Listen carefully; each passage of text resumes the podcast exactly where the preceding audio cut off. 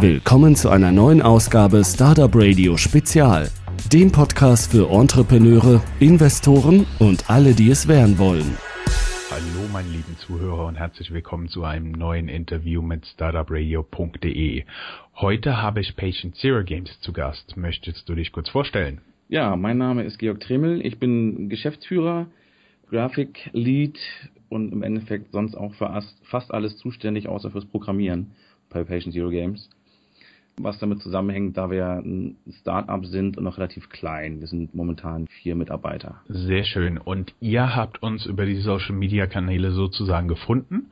Und wir haben uns das Ganze mal angeschaut und fanden das sehr interessant. Ihr macht nämlich etwas sehr Ungewöhnliches. Ihr macht Serious Games. Kannst du mal vielleicht kurz erklären, was dahinter steckt und wie ihr eigentlich draufgekommen seid, weil das erste, was mir so einfällt, ja klar, ein ganz normales Spiel kannst du machen, aber was ist dann der Unterschied zwischen dem Serious Games und den normalen Spielen? Ja, das waren jetzt ja ganz viele Fragen auf einmal. Ich versuche mal ganz vorne anzufangen. Es hat angefangen, dass Arne und ich, Arne ist der Mitbegründer, also Arne Klingenberg, uns beim Studium für den Master an der HW in Hamburg kennengelernt haben eher zufällig, weil ich mir da so gedacht hatte, ich würde mich gern selbstständig machen, schon während des Studiums, mit Spielentwicklung. Und da war die Planung noch überhaupt nicht in irgendeiner Art und Weise Serious Games zu machen, sondern eher, wie sich das jeder so vorstellt, der gerne spielt, also richtig schicke Spiele, so wie Blizzard oder die anderen großen Player. Sid Meier. Zum Beispiel, zum Beispiel in die Richtung. Ja. Jeder hat seine eigenen äh, Favoriten dann da. Aber da das natürlich nicht ganz so einfach ist, so komplett mittellos aus dem Studium, dann die dicken Spiele hier zu produzieren, musste man natürlich dann so ein bisschen aus der, der Not eine Tugend machen. Und wir hatten glücklicherweise dann über unseren Dozenten, Gunther Rehfeld, Kontakt bekommen zum UKE, also der Universitätsklinikum in Eppendorf, die eben... Das ist die Universitätsklinik in Hamburg, sollten wir ja, vielleicht genau. für die Nicht-Hamburger dazu sagen. Genau, ne? aus Hamburg. Zu der Frau Dr. Harensa, die hatte da so eine Art Prototypen ausgeschrieben im Endeffekt das Produkt, was wir jetzt momentan herstellen, also jetzt in dem Fall jetzt in der Endphase, damals natürlich noch einfach ein Prototypen und da waren eben auch finanzielle Mittel verfügbar. Und unser Gedanke war damals noch, als wir uns da zusammengefunden haben, ja, also das hört sich ja alles interessant an, aber unsere Richtung ist es ja eigentlich nicht. Wir wollen ja dann lieber, ich sag mal in Anführungsstrichen, die richtige Spiele machen. Dann haben wir uns gedacht, okay, wie können wir das nutzen? Äh, da ist Geld, das heißt, wir machen da den Prototypen, schauen mal, was bei rumkommt und können das Geld dann nutzen, um unsere eigenen Sachen zu verwirklichen. Dass dann hinten raus sich das Ganze umdreht, das konnte zu dem Zeitpunkt natürlich noch keiner ahnen. Tja, das Leben wird nach vorne schauend gelebt und erst rückblickend verstanden, sagt genau. Kierkegaard. Ne? Und was war dann dieser Prototyp, der ausgeschrieben war? Also es geht in dem Fall darum, dass also momentan das Projekt oder das, die Software, die wir da entwickeln, nennt sich Emerge. Das ist ein Serious Game, was darauf hinzielt, jungen Ärzten in der Ausbildung im Endeffekt das Stressmanagement in der Notaufnahme zu erleichtern. Also das hört sich jetzt sehr komplex an. Es geht einfach darum, dass so bestimmte Handlungsabläufe, die in der Notaufnahme stattfinden, digital sozusagen in einem simulierten Raum trainiert werden können, um dann in der Realität besser damit zurechtzukommen. Also das heißt jetzt, dann wird bei, werden bei uns so gewisse Stresssituationen produziert, die es in, in der echten Notaufnahme auch gibt. Unter anderem, dass dann Geräte ausfallen oder eben äh, renitente Verwandte mit dabei sind, die einen dann stören. Und gerade in solchen Situationen muss man natürlich dann als Arzt ruhig bleiben und trotzdem professionell seinen Job mit dem nötigen Fachwissen und der Professionalität dann eben durchziehen um die Patienten dann eben sinnvoll und erfolgreich therapieren zu können. Okay, verstehe. Wenn ich jetzt kurz nochmal in meine eigene Vergangenheit zurückgehe, für die Zuhörer und für dich vielleicht nochmal kurz als Info. Ich war ein Jahr lang Rettungssanitäter als Zivildienstleistender, ähm, so in der Notfallrettung und im Krankentransport und habe das dann noch sechs Jahre lang nebenbei gemacht, neben Studium und Ausbildung. Entsprechend ist das zumindest das, ich sag mal ganz bösartig, das Abliefern der Patienten, die Übergabe im Krankenhaus ist noch so ein Teil, den ich selbst nachempfinden kann. Das kann natürlich stellenweise sehr entspannt sein, wenn es einfach ein Patient ist, der eingewiesen wird, den geht's halt nicht gerade so dolle und dann bringst du ihn hin, kannst auch mal ein bisschen mit ihm warten und machst dann die Übergabe an die Schwester oder den Arzt. Aber es gibt natürlich auch Stellen, wo das ein bisschen stressvoller ist. Und ich glaube, das ist ungefähr so der Punkt, wo euer Serious Game angreift. Stimmt das? Ja, also die Aufgabe, die du als Spieler bei Emerge übernimmst, ist im Endeffekt sozusagen die des leitenden Arztes in der Notaufnahme. Das heißt, du nimmst dann die Patienten, die du jetzt zum Beispiel in deinem Job da jetzt angeliefert hättest, dann auf und teilst sie auf Betten zu. Und Bettenmanagement ist ein ganz großer Faktor. Guckst sie dann an und machst die Anamnese, untersuchst die, stellst die Diagnose. Und das Ganze halt immer auch im Gedanken muss man dann bedenken, dass man immer das unter dem Gesichtspunkt der Triage auch machen sollte. Sprich, Triage bedeutet in dem Fall für die Leute, die es nicht wissen, so eine, so eine Einteilung nach Wichtigkeit, sage ich jetzt mal ganz, ganz simpel, welchen Patienten man aufgrund von seinen Informationen, die man hat, eben als erstes behandeln sollte. Das heißt, es werden verschiedene Patienten dann eben angeliefert, also sind vor Ort. Die muss man dann muss man dann gucken, was für Beschwerden bringen sie mit. Aufgrund von meinem Fachwissen sortiere ich die dann ein und belege dann dementsprechend dann eben die Betten und die Patientenräume, um sie dann auch so einer gewissen Reihenfolge dann sinnvoll zu bearbeiten. Damit eben dann derjenige, der dann einen Herzinfarkt hat, eben nicht dann eine halbe Stunde darum liegt, weil man dann vorher den mit den Kopfschmerzen behandelt. Sehr schön. Für, für unsere Zuhörer vielleicht nochmal. Anamnese ist eine der Myriaden Fremdausdrücke, die du in der Medizin üblicherweise verwendest und das ist die Erhebung der Vorgeschichte. Also wenn ein Arzt dich nicht kennt und kommt zu dir und sagt, ja, was hatten Sie denn? Was nehmen Sie für Medikamente? Hatten Sie schon mal Erkrankungen? Das ist eine Anamnese. Genau. Genau, wir wollen das ja immer auch für Nichtfachleute interessant halten. So. Und also ich habe schon auf eurem YouTube-Channel gesehen. Da können wir auch, da werden wir auch verlinken in den Shownotes www.startupradio.de findet ihr das natürlich. Jetzt ist für mich die Frage, was zeigt ihr dann dem Spieler, sagen wir einfach mal, dass er hier entscheiden kann in der Triage der Patient, dem geht's richtig dreckig und dem Patient geht's, naja, einigermaßen schlecht. Was stellt ihr hier den Leuten zur Verfügung? Auf welcher Basis entscheiden die? Also das ist dann eben einerseits wird das aufgrund von den Inf Informationen dann eben mehr oder weniger angezeigt, mit denen sie dann ankommen. Es gibt so eine Art ähm, äh, Grundinformation, mit denen sie ja dann eingeliefert werden oder dann eben aufgenommen werden. Eine ganz kleine Kurzinformation, die dir vielleicht sagt, Patient hat Bauchschmerzen. Wäre dann die erste Information. Dann muss man natürlich, um das vernünftig behandeln zu können, eben diese besagte Anamnese machen oder eben aber dann Krankeninformationen von anderen Krankenhausbesuchen oder von, von Arztbesuchen dann anfordern, um noch mehr Hintergrundwissen zu diesem Patienten äh, und seinen Problemen dann aufzufinden. Und dann geht es natürlich los mit der Untersuchung, die man bei uns im Spiel dann auch tätigt. Also im Endeffekt kann man komplett diesen Ablauf, den man in der echten Notaufnahme auch hat als Arzt, bei uns äh, simuliert nachspielen. Das heißt, wirklich dann diese Untersuchungen dann tätigen mit den entsprechenden Geräten, dann die Behandlung durchführen, ein Labor in Auftrag geben, um Blutwerte rauszubekommen. Es gibt einen EKG-Monitor, wo die ganzen Vitaldaten und Werte angezeigt werden. Und so ist es im Endeffekt dann diese Detektivarbeit, die jeder Arzt in der Notaufnahme dann auch tätigt, bei uns im Spiel halt auch mit wirklich echten Fällen, die dort drinne zu spielen sind. Das kenne ich zum Beispiel aus meiner Vergangenheit. Du bekommst ja von den wohlmeinenden Verwandten bekommst du dann auch immer irgendwelche Informationen, die dich dann auf ärztlichem Niveau nicht weiterbringen. Zum Beispiel, ja, Opa hat's mit dem Herz. Genau. Ja, was hat er denn mit dem Herz? Ah ja, mit dem Herz sagt der Doktor immer, ne? Und dann musst du halt ein EKG anschließen. Jetzt mal noch eine Frage bekommst du dann wirklich so, so ein klassisches EKG, so eine Ableitung nach Eidhofen oder kannst du da wirklich alle zwölf Kanäle, großes, ganz großes Kino und kannst da schon mal sehen, ob du, ob du eine ST-Streckenhebung hast, also sprich für den Nichtmediziner, das ist so ein Anzeichen im EKG, dass der Patient einen Herzinfarkt hat. Also es gibt es gibt einen EKG-Monitor bei jedem Patienten, der aufgenommen wurde, also an jedem Bett, wo im Endeffekt die, äh, die Minimaldaten angezeigt werden. Da kann dann sowas wie ein Herzinfarkt auch angezeigt werden, aber natürlich nicht irgendwelche kleinen Ausschläge. Das ist viel zu aufwendig, so ein, so ein EKG-Ausschlag exakt nachzubilden in einem Spiel. Das wäre zu viel Aufwand, ehrlich gesagt. Es gibt aber auch die Möglichkeit, eben dann solche EKGs ausgedruckt zu sehen, wo dann mehr Informationen rauszuholen sind. Das ist dann so im Endeffekt der Kompromiss, den wir da eingegangen sind, um trotzdem so ein gewisses Maß an Informationen doch noch äh, darstellen zu können. Und natürlich ist das dann bei euch medizinisch korrekt, nehme ich mal an, wie das dargestellt wird. Selbstverständlich. Also da wir da glücklicherweise mit, mit dem UKE in Eppendorf, unter anderem auch eine Kooperation mit dem UMG in Göttingen, also auch der Universitätsklinik in, in Göttingen äh, haben, haben wir da kompetente Ansprechpartner, die uns da nach Absprache halt eben diesen notwendigen medizinischen Informationen, diese uns zur Verfügung stellen. Mhm. Okay.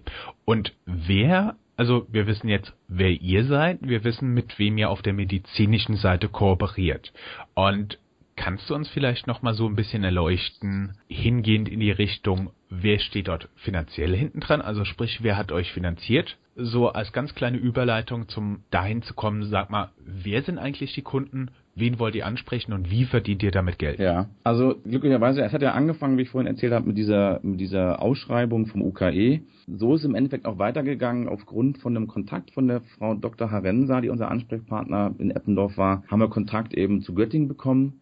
Und äh, wir entwickeln momentan, jetzt ist im April Vertragsende, wo die Abgabe von dem ersten äh, Produkt ist, entwickeln wir momentan für die Krankenhäuser und die haben im, sozusagen dann dafür bezahlt für diese Software. Das Schöne war in Göttingen, dass es wirklich mit den Semestergebühren von Studenten finanziert wurde. Das heißt, es äh, wurde da vorgeschlagen, wir haben das kurz präsentiert in Göttingen. Die Studenten haben sich das angeguckt und haben gesagt, ja, das finden wir toll, das unterstützen wir gerne mit unseren, unseren äh, Beiträgen und das war mit ein großer Posten, der uns momentan die Entwicklung eben hat finanzieren lassen. Hinten raus soll es natürlich dann bestenfalls deutschlandweit, wenn nicht sogar dann irgendwann international, wenn es dann eine, eine Anpassung an englischsprachige Länder gibt, eben dann auch an sämtliche Krankenhäuser zumindest angeboten werden.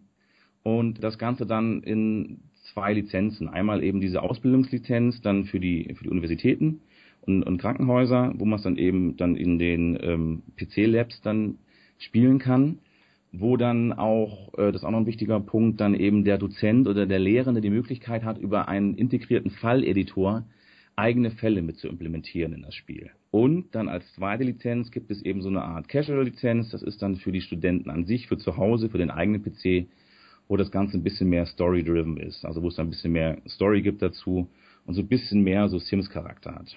Das bedeutet, da reiht ihr euch ein in, der, in diese unglaubliche Menge an Material, die sich Medizinstudenten sowieso besorgen können. Also sprich, für jeden, der hier nicht mit dem medizinischen Bereich vertraut ist, da gibt es sogar CDs voller Töne mit Herzfehlern, wie man die über das Stethoskop hören würde. Also das ist ein eigener Markt. Und ich höre hier immer PC. Das bedeutet, ihr seid fest an den PC gebunden oder gibt es da auch noch die Möglichkeit, dass du das irgendwie auf dem Tablet, auf dem Smartphone spielen kannst, während du vielleicht gerade Bereitschaft hast oder irgendwo in der Bahn sitzt oder so? Weil wenn ich eins weiß, dann weiß ich, dass Medizinstudenten und auch dann angehende Ärzte üblicherweise extrem wenig Zeit haben. Ja. Also die Portierbarkeit auf Tablet wurde auf jeden Fall bedacht bei der Entwicklung. Das ist auch möglich. Hat natürlich jetzt aber vordergründig erstmal keine Priorität bei, also bei der Entwicklung. Für Handy ist es einfach, das Grundkonzept wäre dann viel zu, viel zu kleinteilig. Das könnte man gar nicht auf einem Handy-Display bedienen. Ich weiß, es gibt jetzt schon Handys, die relativ großes Display haben, was ja fast schon an so ein Tablet ranreicht. Trotzdem würde, glaube ich, relativ viel von dem eigentlich schönen Spielfluss dann verloren gehen, wenn man das fürs,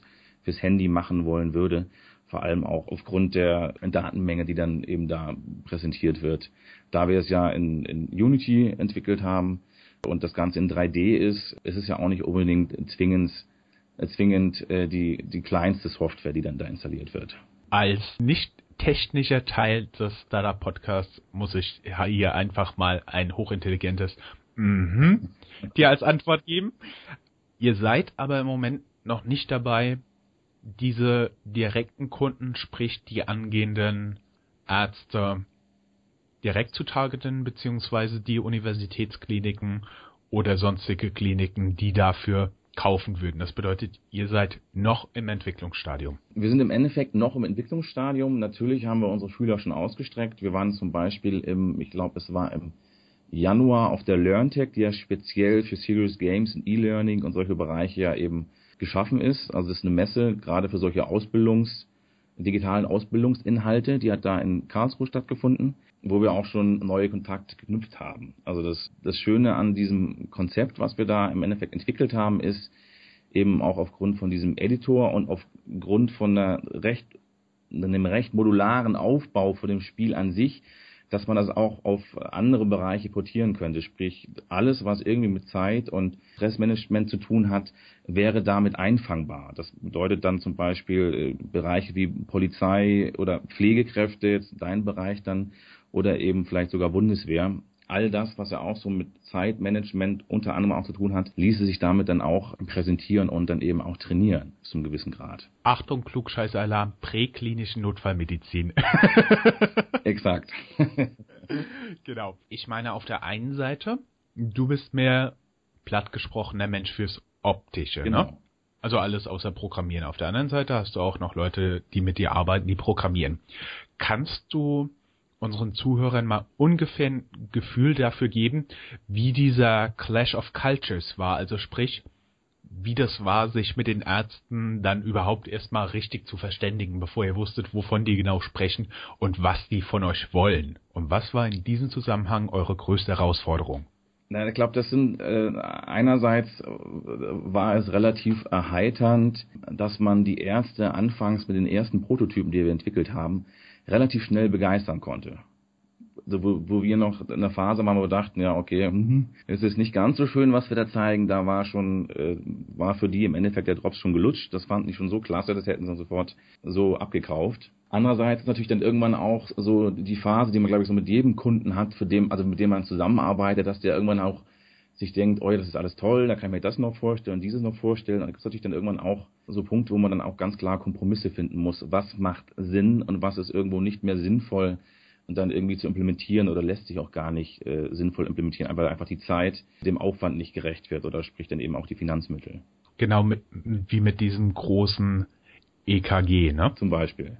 Viele Leute, die ich kenne, die Medizin studiert haben, vergleichen das gerne so ein bisschen mit Telefonbuch auswendig lernen. Ich glaube, da diesen Ansatz zu fahren, das in irgendeiner Art und Weise in ein Spiel zu integrieren, dieses Gamification, ist dann wahrscheinlich auch ein Ansatz, der aufgrund der Vorgeschichte, sage ich einfach mal, ein bisschen, ein bisschen besser ankommt.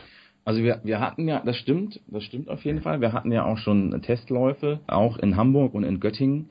Und das ist jedes Mal, egal welchen aktuellen Stand der Prototyp hatte, immer sehr gut bei den Studenten angekommen. Das war auch eine klasse Mitarbeit, also da haben wir auch immer sehr viel Feedback bekommen, was aus deren Sicht da geändert und angepasst werden konnte. Es ist lustigerweise dann doch recht unterschiedlich, wie weit da Grundkenntnisse vorhanden sind. Also es gibt die jüngere Generation, die natürlich mit Computern und solchen Spielen auf, also mit Spielen an sich aufgewachsen ist, die eine ganz andere Herangehensweise hat, und dann eben die älteren Semester, die zum Teil dann aber auch äh, heillos überfordert waren also mit, mit der Steuerung an sich in so einem Spiel, was ja dann komplett ungewohnt ist, wenn man sowas nie gemacht hat. Aber grundsätzlich war die Resonanz wirklich sehr klasse und das ist auch so einer der Punkte, der uns wirklich dann auch überzeugt hat, das Ganze voranzutreiben und auch zu gucken, dass das auch eine schöne Sache wird am Schluss. Mhm. Ich verstehe. Du hast uns zum Beispiel auch noch nicht gesagt, wer euch finanziert, also sprich, wer die Investoren sind. Wem gehört das Unternehmen? Gehört es euch beiden, dir und Arne? Also Jein, also ja, wir haben angefangen zu zweit, so wie das viele Startups machen, damals auch in der Butze von, von Arne, haben dann irgendwann noch einen dritten Gesellschafter mit dazugeholt. Das ist in dem Fall dann Fabian Jäger. Der ist auch Programmierer, einfach weil es sehr viel Programmierarbeit gibt bei dem Ganzen. Und momentan ist es dann eben eine, eine Drei-Gesellschafter-Firma plus eine Praktikantin. Das ist die Annabelle Adamek, die auch noch schön Grafik macht bei uns. Sehr schön. Und jetzt die wichtige Frage. Seid ihr so weit in der Medizinerwelt angekommen, dass ihr auch auf Medizinerpartys eingeladen werdet?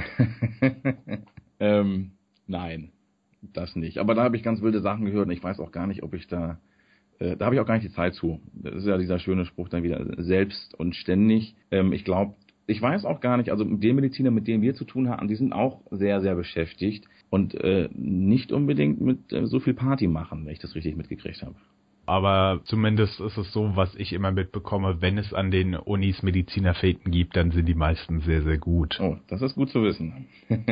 dann müsste man sich da vielleicht mal schlau machen, wenn man da mal wieder feiern möchte.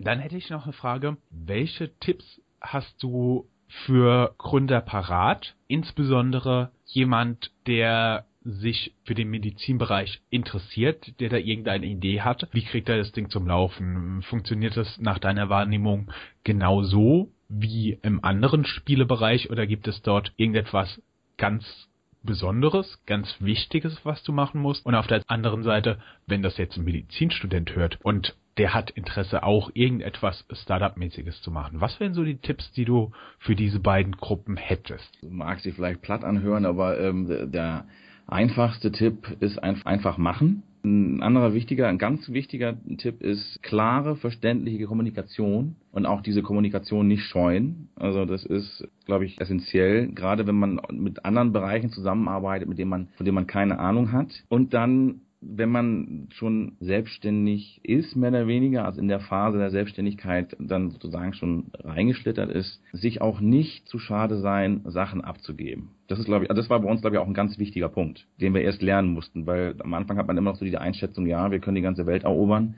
Dass es natürlich von Vorteil ist, wenn man dann gewisse Arbeiten dann auch, ich nenne es mal, outsourcen kann, weil man einfach zu viel Zeit verschwendet, eben dann sich in alle Sachen dann reinzulesen oder dann zu informieren, dann kann das schon sehr hilfreich sein. Ah, ich verstehe. Eine ne ähnliche Erkenntnis hat äh, am Anfang meiner beruflichen Tätigkeit auch mein damaliger Mitbewohner gesammelt.